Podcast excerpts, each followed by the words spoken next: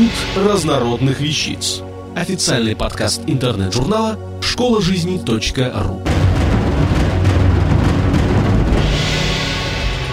Ольга Терехина. Как сделать ребенка счастливым. Забота о счастье своего ребенка – естественное желание родителей. Они размышляют о социальном успехе сына или дочки, поэтому относятся к неуспеху своих детей как к личному оскорблению. Порой обвиняя свою вторую половину в том, что ребенок – тупой пенек, весь в тебя пошел. Научитесь воспринимать своего ребенка таким, какой он есть. Нельзя ожидать от годовалого ребенка умения разговаривать по-английски, когда малыш еще не все русские звуки выговаривает. Ему нужна ваша помощь. Больше разговаривайте с ним, рассказывайте сказки, читайте стихи. Важно помогать ребенку стать взрослым. Взрослее он не должен чувствовать себя потерянным. Терпеливо объясняйте непонятное в сотый раз или отвечая на очередное «почему» своего трехлетнего малыша. Не отгораживайте его от жизни. Позволяйте бегать по лужам, ходить в теплый летний день по траве босиком. Так малыш познает окружающий мир – Учите ориентироваться в пространстве, учите играть со сверстниками, общаться со взрослыми. Пресекайте капризы ребенка, иначе будете работать на покупку очередной игрушки, покупая тем самым любовь и послушание ребенка. Сейчас ему нравится Лего, а через 20 лет – Ауди. С возрастом запросы ребенка и цены на игрушки растут. Ошибочно стремление мам, которые рожают детей для себя. Для себя это не для кого. Постепенно ваши мальчики превращаются в маменькиных сынков, которые за каждым советом бегут к маме.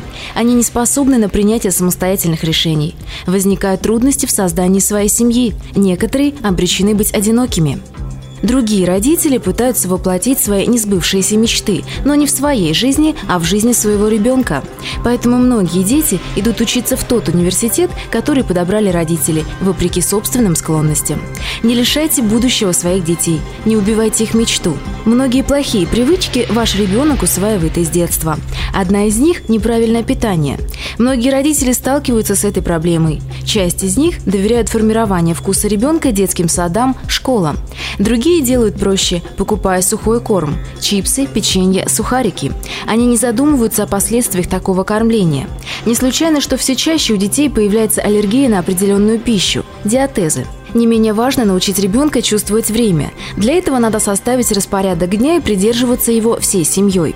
Иначе, повзрослев, ваш малыш будет по привычке допоздна засиживаться за телевизором, а по утрам придумывать оправдания для своего очередного опоздания. Как понимаете, ни о каком карьерном росте при этом мечтать не приходится, лишь бы не уволили. Давайте учиться делать детей счастливыми, помня о том, что счастлив ребенок тогда, когда счастлива его мама. Некоторые родители доверяют воспитание своего ребенка незнакомым людям, няням, гувернанткам. Порой общение с посторонними людьми порождает у малыша страхи. Чужой человек не может заменить любовь матери отца. Более того, ребенок чувствует, когда родители в ссоре. Его поведение становится беспокойным, выражение лица подавленное. Помните, что он любит вас. Ему трудно определить, кого больше, а кого меньше. В ребенке, который вырос в атмосфере отчуждения и неприязни, уже зреют ростки будущего несчастья и разрушения. Самое лучшее – создать гармоничные отношения в семье. Будьте счастливы! Литература. Массару и Бука. После трех уже поздно. Автор статьи «Как сделать ребенка счастливым» Ольга Терехина. Текст читала Виктория Боболева. Запись сделана 10 июля 2007 года.